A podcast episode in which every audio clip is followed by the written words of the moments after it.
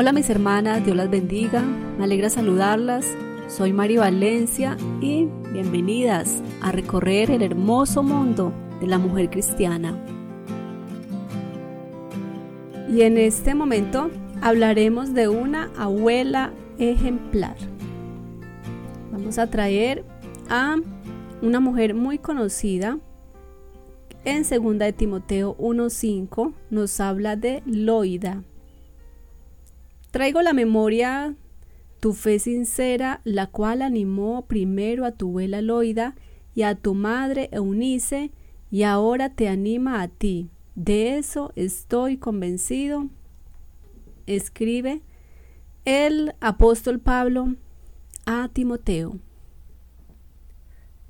Cuando creyó por primera vez, Loida probablemente nunca pensó que estaba comenzando un legado espiritual pero ella transmitió su fe a su hija Eunice. Mientras vivían sus vidas cotidianas, estas dos mujeres impactaron poderosamente al hombre a quien el apóstol Pablo consideraría como un hijo adoptivo y colaborador en la extensión del Evangelio.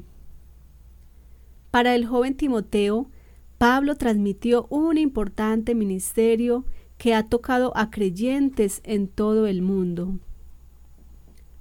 ¿Te has sentido alguna vez como si fueras solo una madre? El tuyo es un papel importante que influencia vidas. Algún día puede que también seas abuela, si no es que ya lo eres. ¿Cuántos jóvenes podrían ser tocados por tu fiel ejemplo en los próximos años?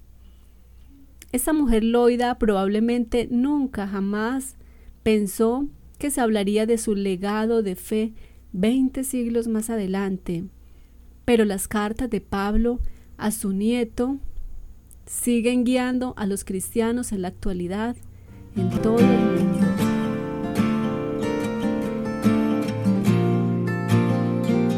Felicitaciones por unirte a este diálogo, compártelo con una amiga y crezcamos juntas.